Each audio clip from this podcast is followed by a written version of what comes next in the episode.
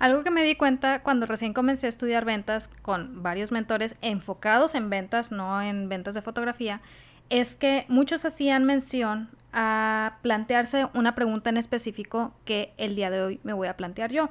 ¿Qué pasaría o qué haría si comenzara en estos momentos desde cero con todo lo que ya sé? Es una pregunta que, aunque en su momento me parecía muy interesante la información, no entendía el porqué de tanta insistencia en ello. Pero hoy en día lo veo como algo básico, porque aunque no lo queramos creer, la vida sucede. Puedes perder todos tus seguidores en la red social, he visto muchos mentores que les ha sucedido. Puede que te estés mudando, puede que simplemente decidas cambiar de giro en tu negocio o que tu negocio esté dando muy bien y tengas tiempo y energía para iniciar otro negocio. El punto es que la vida sucede. Entonces, plantearse esta pregunta ayuda mucho a analizar la situación que tú estás viviendo en tu negocio y qué pudieras hacer diferente para mejorar esa situación. Cuando yo recién comencé en fotografía, que era lo que más me llamaba la atención y que por fin me di cuenta y por fin lo acepté después de estar negada durante mucho tiempo, ya había pasado un buen número de intentos de emprendimiento a los que no había dado continuidad por una u otra razón. Ya al llegar a la fotografía hice lo que todo mundo, mentores de fotografía, me decían, que no es que estuviera mal, eh, antes de que me empiecen a aventar cosas, no es que estuvieran mal, Repito, algunas premisas eran buenas, es decir, empezaba a dar sesiones gratis, abrí mi página en redes sociales, empecé a decir que yo hacía sesiones, etcétera, etcétera. Eran muy buenos puntos, pero había un problema con cada uno de ellos y es que no estaban ligados a una estrategia en su momento. Simplemente te decían, no, es que tienes que hacer sesiones así, no, es que tienes que abrir tu página, es que bla, bla, bla. Y ahí quedaba todo. No existía una estrategia que yo pudiera utilizar para poder despuntar y lograr atraer más gente. Y al no tener dicha estrategia para cada punto, pues obviamente cada intento se volvía algo fallido. Es decir, no me daba más allá que la sesión que estaba ofreciendo en el momento. Así que después de tener una crisis personal, una crisis en el negocio, miles y miles de crisis que se venían una y otra y casi dejar la fotografía, me dediqué a estudiar ventas tal cual, es decir, no enfocado en un producto o servicio, sino venta en sí misma, de manera que digas, el día de hoy se acaban todas las cámaras del mundo, se acaba la fotografía, ¿qué vas a hacer? Bueno, pudiera empezar desde cero otra cosa completamente diferente. ¿Por qué? Porque no estoy nada más eh, planteándome qué haría en fotografía. Estoy planteándome qué haría si necesitara empezar desde cero un negocio completamente diferente a lo que estoy haciendo en estos momentos. Un negocio que no tenga nada que ver. Y de ese planteamiento quiero platicarte el día de hoy qué es lo que saqué en claro que haría yo si tuviera que comenzar desde cero y no tuviera audiencia, no tuviera seguidores, no tuviera absolutamente nada más que la idea. Pero primero que nada, Imagina que tu negocio puede generar ingresos sin que dejes en ello la vida. Imagina que cuando te tocan clientes difíciles sabes exactamente qué hacer, ya sea para dejarlos ir o para enamorarlos de tu marca. Imagina que cuando hables de tu producto o servicio lo hagas con un mensaje enfocado en estar llamando la atención de tu prospecto de cliente ideal. Ahora deja de imaginar porque puedes comenzar a hacer todo esto realidad en emprendimiento saludable. Mi nombre es Wendy Vázquez, soy emprendedora, fotógrafa, esposa y una mujer decidida a ayudar a otras personas a generar ingresos por su cuenta porque creo que todo mundo tiene esta capacidad. Y la razón de este episodio es porque muchas veces pensamos de, ay, es que fulanita ya lleva muchos años con su negocio y por ende no está batallando porque ya está trayendo gente. Sí, es una realidad, no nos vamos a pelear con esa realidad. Sin embargo, eso no implica que fulanita no haya aprendido nada sobre ventas. Al contrario, ha ido creciendo y ha ido mejorando precisamente porque se ha dedicado a estar estudiando métodos para atraer y vender. Punto. Y muy probablemente si fulanita por alguna razón se le acaba su negocio, puede empezar otro. Entonces, quiero que nada, primero tengas en mente que si por alguna razón tienes algún emprendimiento que no se dio, algún intento de ventas que no se logró, no te preocupes. No significa que seas mala en lo que haces, no significa que no puedas lograrlo, no significa que el mercado no quiera comprar. Yo sé, son ideas que traemos, pero no son la realidad. Significa que a lo mejor faltó un poquito de estrategia y simplemente hay que ir mejorando esa estrategia, hay que ir mejorando las creencias que tienes sobre ti mismo y sobre lo que estás ofreciendo pero sobre todo entender que los negocios no se construyen de solo un intento, sino que es una y otra vez. Por eso sí hay cosas que yo haría de cierta manera diferentes a lo que hice en mis inicios de fotografía. ¿Por qué? Porque me ayudarían a impulsar todavía más el negocio que quisiera comenzar. Y te voy a dejar seis ejemplos de cosas que yo haría diferentes. Número uno, investigaría cómo está el mercado, es decir, dedicaría cierta cantidad de tiempo al día y lo agendaría dentro de mis tareas en cuanto a lo que esté trabajando para hacer esa investigación. Y no solamente me quedaría en cuanto a si la gente compra o no compra el producto, porque es una investigación muy limitada. No, es ir todavía más allá. Es investigar a tu prospecto de cliente ideal en su totalidad investigar a la competencia, pero no solamente en precios. Muchas veces pensamos de que es que fulanito está dando a tal precio y yo tengo que dar al mismo precio. No, ya hemos platicado al respecto. Te recomiendo que si no has escuchado el episodio de la semana pasada, también lo escuches porque ahí profundizamos un poquito más sobre la parte de precios.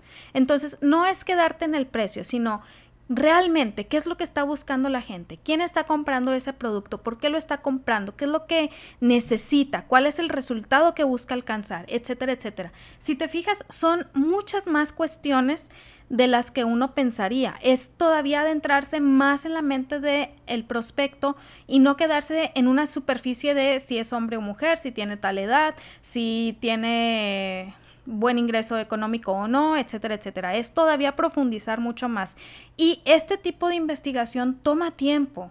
Cuando empecé en la parte de escritura de cartas de venta, me di cuenta que dedicamos tan poquito tiempo a la investigación del prospecto que por eso nos cuesta tanto escribir cartas de venta o escribir mensajes de venta, porque realmente no sabemos a quién le estamos escribiendo, no sabemos qué decir.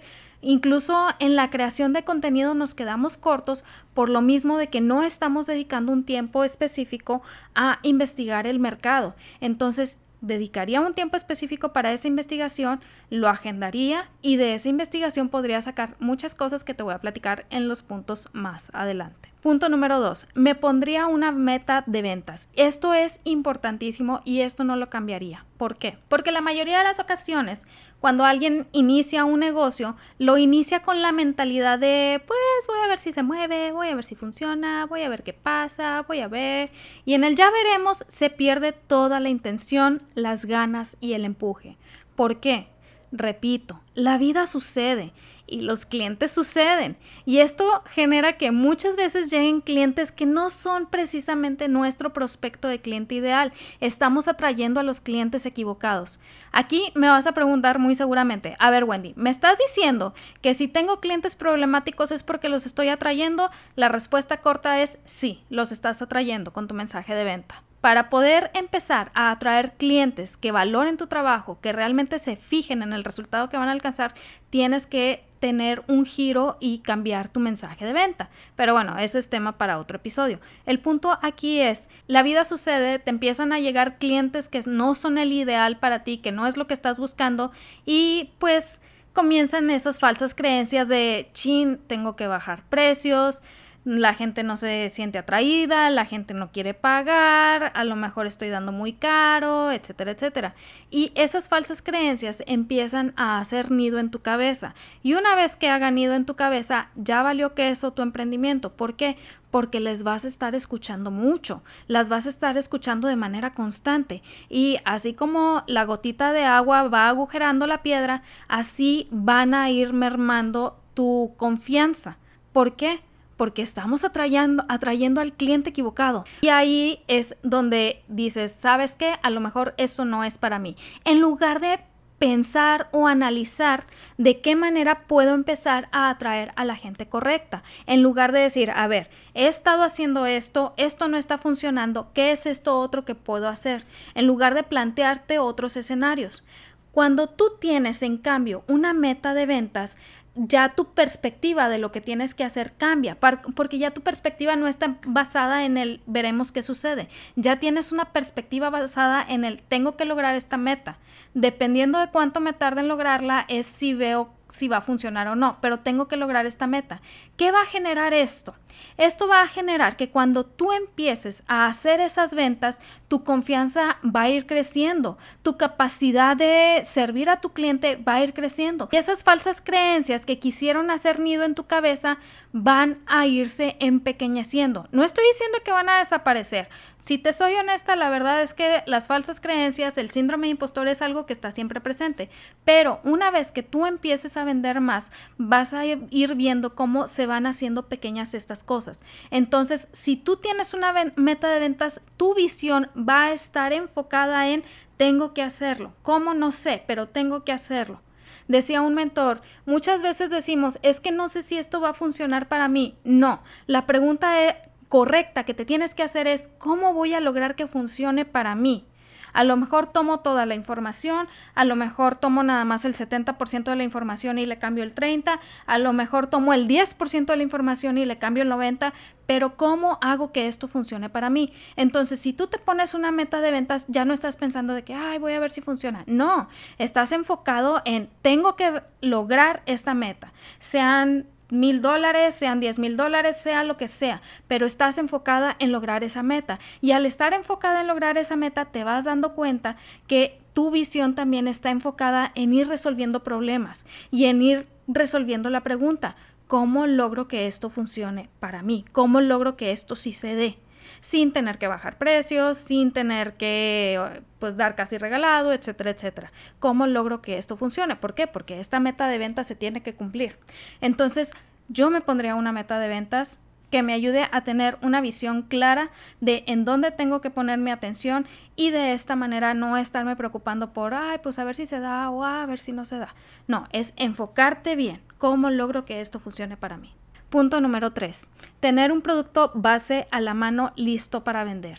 ¿Por qué haría esto? Ya te he platicado en otros episodios la importancia de tener el mapa del cliente, es decir, cuál es el proceso, cuál es ese caminito que va a llevar el cliente contigo, cómo va a llegar, de ahí hacia dónde se va a ir, luego qué va a hacer. Muchas veces no lo tenemos claro. Cuando nosotros hacemos eso de nada más abrir una página en redes sociales y empezar a subir una que otra foto, ¿qué sucede? El cliente pregunta por inbox y nosotros le contestamos. Y luego empieza como que una serie de yo te pregunto, tú me contestas, yo te pregunto, tú me contestas. Y malamente pensamos que la finalidad de todo esto es lograr esa venta. ¿Qué sucede aquí? El cliente pasó mucho tiempo con nosotros, incluso nosotros le invertimos mucho tiempo y muy probablemente ese tiempo no está siendo redituable y aparte pensamos de que esa venta es la finalidad última. Y no, cuando nosotros queremos hablar de realmente tener un negocio, tenemos que estar conscientes que hay que buscar la manera que la gente que ya nos compró nos compre nuevamente. De hecho, este Murray en su escalera de valor menciona que alguien que te compró una, una sola vez todavía no es cliente, es simplemente un consumidor. ¿Qué quiere decir esto? Que esa venta pues a la larga puede que no represente nada. En cambio, cuando tú tienes ya establecido el caminito, puedes ver que tener un producto base a la mano que esté listo para vender ayuda, número uno, a que llegue la gente que ya creyó en ti para dar clic y entrar a tus redes, tenga algo que comprar en el momento, tenga algo para pues seguir confiando en ti.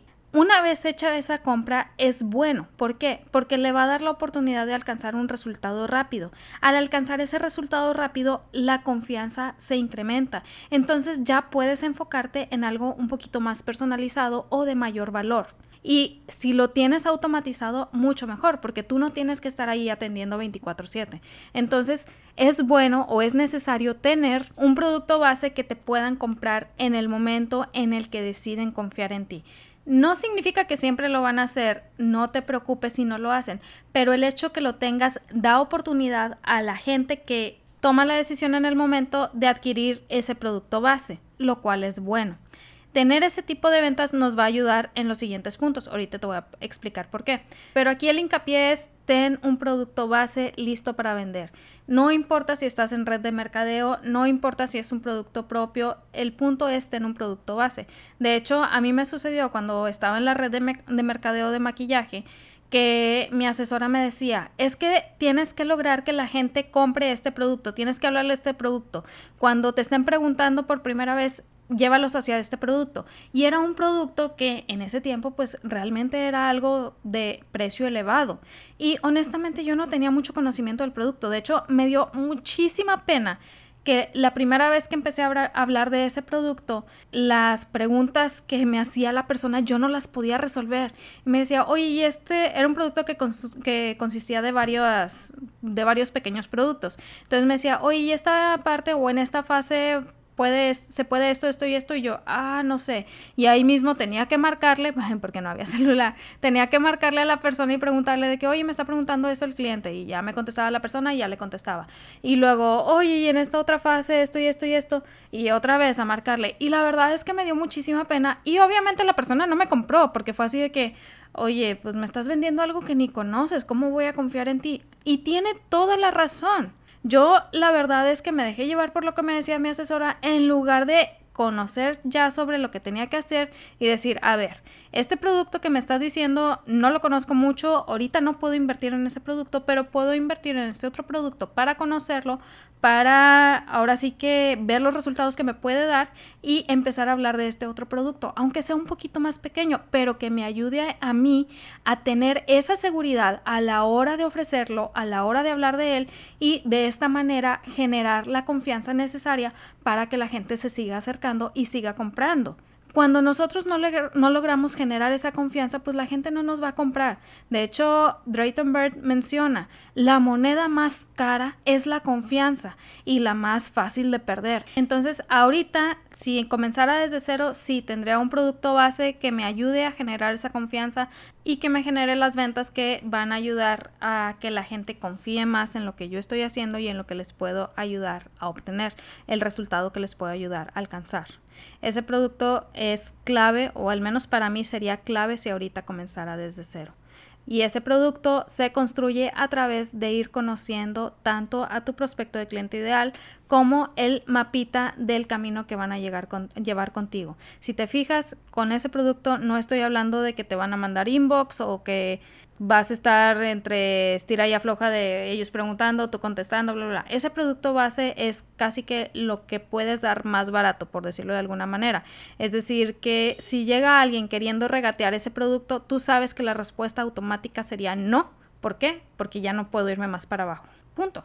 Digo, no le tienes que decir que ya no te puedes ir más para abajo, pero sería no. En estos momentos es lo que manejamos, es nuestro paquete más económico y pues si no se puede, pues no se puede, ni modo. O agradecemos su atención, pero no, no vamos a reducir el precio. Ese producto te va a ayudar a tener la seguridad para, si alguien quiere negociar contigo, poder decir que no de manera firme. Y si no te compran, pues no, no preocuparte, seguir con lo tuyo. ¿Por qué? Porque sabes, ya sacaste tus costos, ya sacaste los precios, ya sacaste tus números y estás en perfecto conocimiento de que vale más perder al prospecto que bajar tus precios. Así de importante es este producto para mí. Entonces sí, tendría un producto base a la mano listo para vender. Punto número 4. Usaría más de una estrategia para atraer. ¿Por qué? Ya te platiqué, cuando recién comencé en fotografía, pues todo el mundo de que es que da sesiones gratis, es que hace esto, y es que abre tu página, y es que bla, bla, bla.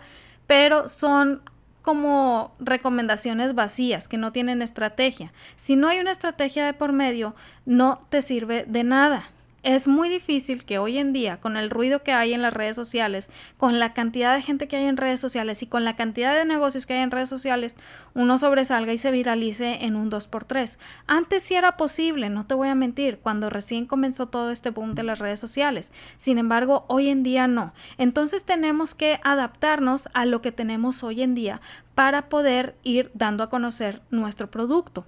Entonces, lo que yo haría es usar más de una estrategia para atraer. ¿A qué me refiero? A que si estoy pensando que tengo que abrir una página, no la abriría nada más porque sí, tendría que buscar qué puedo hacer para que en esos primeros días de vida de la página empiece a atraer más gente A lo mejor no a los likes, pero sí a las ventas. De hecho, en un punto más adelante te voy a platicar de eso.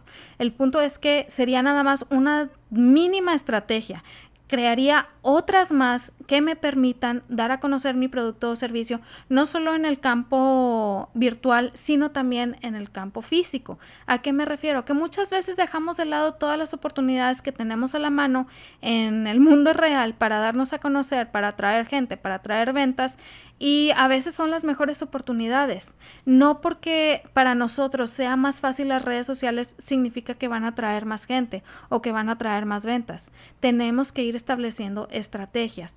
Hay una persona que es experta en anuncios de pago en redes sociales y en varias plataformas de internet que menciona que cuando ella lanza una campaña, no lanza solamente una, lanza varias campañas y de esa manera se va dando cuenta en dónde está su prospecto de cliente ideal. Si te fijas, o más bien, si conoces a esta persona, te vas a dar cuenta que ella estudia su prospecto, que se dedica a investigarlo, que se dedica a conocerlo, pero eso no quita que el ensayo y el error sea la mejor manera de conocerlo. Entonces lanza varias campañas y después de un par de días analiza cuál campaña obtiene mayor seguimiento.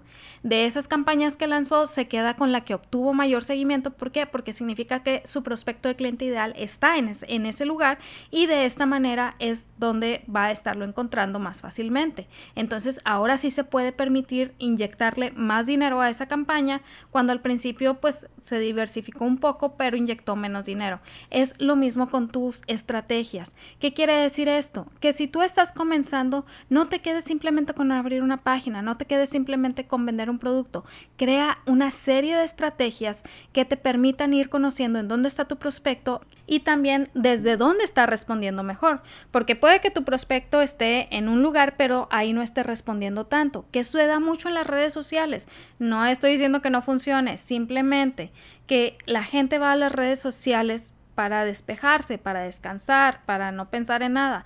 Entonces, para poder lograr vender en redes sociales, uno tiene que ser muy, muy claro en su mensaje de ventas. Tiene que tener un mensaje de ventas inigualable, un mensaje de ventas que destaque. Muy diferente a lo que harías, por ejemplo, en un anuncio de Google. Si te fijas, cada lugar tiene su manera específica de atraer gente y si atrae, de que esa gente tome la decisión de dar clic, de comprar, de adquirir, etcétera, etcétera. Por eso es bueno tener varias estrategias, porque así te vas dando cuenta no solamente en dónde está tu prospecto, sino de dónde responde mejor de dónde se siente más cómodo para seguir ese caminito que tú le has puesto, en dónde está más dispuesto a comprar, lo cual es bueno, porque es seguir conociendo tu prospecto, es seguir investigando, es seguir estudiando, es seguir analizando. Si te fijas, gran parte de las ventas o de aprender a vender es estudiar, analizar, conocer e investigar. Así que sí, si empezara desde cero, tendría más de una estrategia para atraer y llevarlas a una sola plataforma de venta. Es decir, no estaría en todas las plataformas de, tratando de vender. Tener mil estrategias no significa que vas a tener miles de lugares para vender. No, el chiste de esto es que tengas un solo punto de venta o un solo lugar al que lleguen para comprar, pero tengas muchos lugares de donde atraer. Por eso yo usaría más de una estrategia.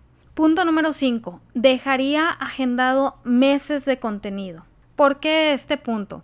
Una vez que dedicas tiempo específico a conocer a tu prospecto de cliente ideal, lo que desea, lo que necesita, el resultado que está buscando, es mucho más fácil crear contenido. Y muchas veces no nos damos cuenta que la mejor forma de crearlo es a través de partidas o a través de, lotes, es decir, en cantidades grandes, ya que una de las cosas que más quita tiempo es crear contenido. Te lo digo por experiencia. Cuando se me olvida agendar contenido, ahí estoy partiéndome la cabeza pensando qué voy a hacer, qué voy a decir, que no sé qué. ¿Por qué? Porque quita tiempo, es estar muy enfocado tratando de meterte en la mente de tu prospecto de cliente ideal para atraerlo y eso consume tiempo.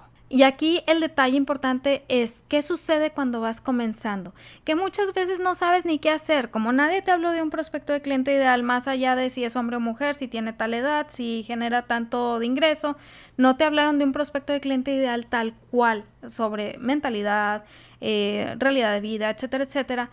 Entonces, crear contenido es como Ay, ¿y ahora qué digo? ¿Qué sucede? Empiezas a hablar de tu producto o servicio a diestra y siniestra y nada más de tu producto o servicio y nada más de tu producto o servicio en lugar de crear mensajes de venta. Y lo peor del caso es que empezamos a dedicar mucho tiempo en ello de decir, ok, deja ver qué escribo y en lo que busco la imagen y en lo que busco esto y en lo que busco el otro y pum, ya se fue el día y nada más subiste una o dos publicaciones. En cambio, cuando tú dejas meses de contenido por adelantado, porque ya estudiaste tu prospecto, porque ya lo conociste, te vas a dar cuenta que el crear contenido es como abrir una conversación con tu prospecto de cliente ideal partiendo de muchas cosas como falsas creencias, puntos de dolor, etcétera, etcétera.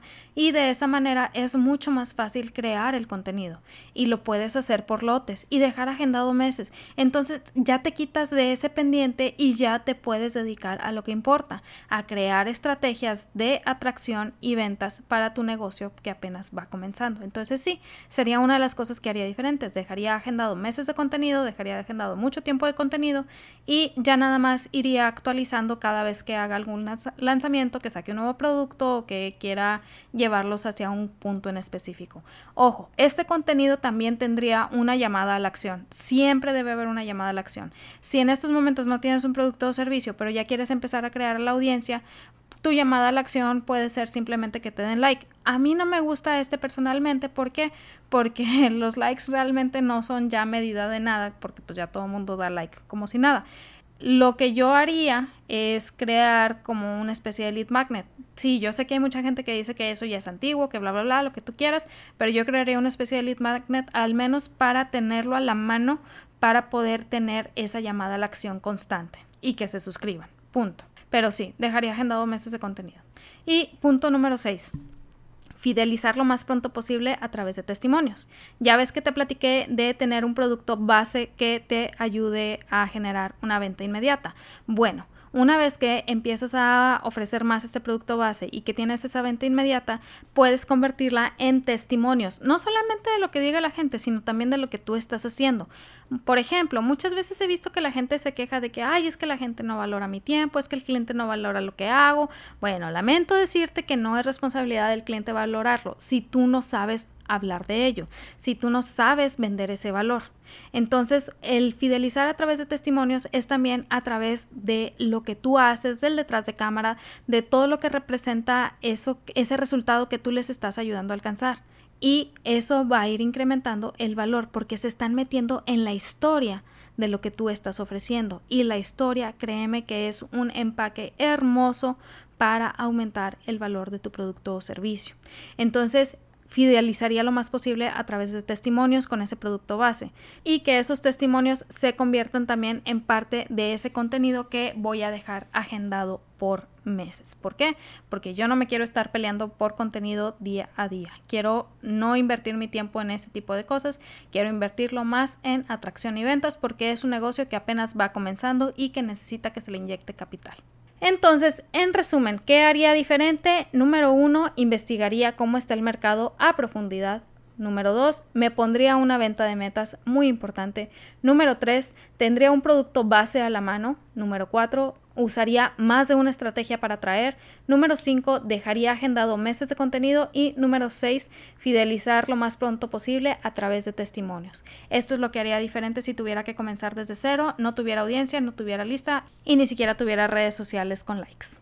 Espero que te haya servido lo que platicamos el día de hoy. Si conoces a alguien que le puede ayudar a esta información, no lo dudes, mándasela. No sabes de qué manera le puede ser benéfico en su negocio, en su emprendimiento y en los proyectos que tenga a la mano. Te dejo un pequeño regalito en el link aquí más abajo donde te puedes suscribir. Recuerda que la gente de mi lista son los primeros en enterarse de talleres, de cursos y sobre todo en obtener los mejores precios en talleres y cursos. Entonces, si no te lo quieres perder, suscríbete a mi lista y también te llevas un pequeño regalito que te dejé ahí. Te deseo lo mejor para esta semana, que se cumplan tus metas y objetivos. Recuerda que en ti está el potencial para construir algo extraordinario. Créetela, vívelo, haz lo tuyo y nos vemos el siguiente martes. Bye.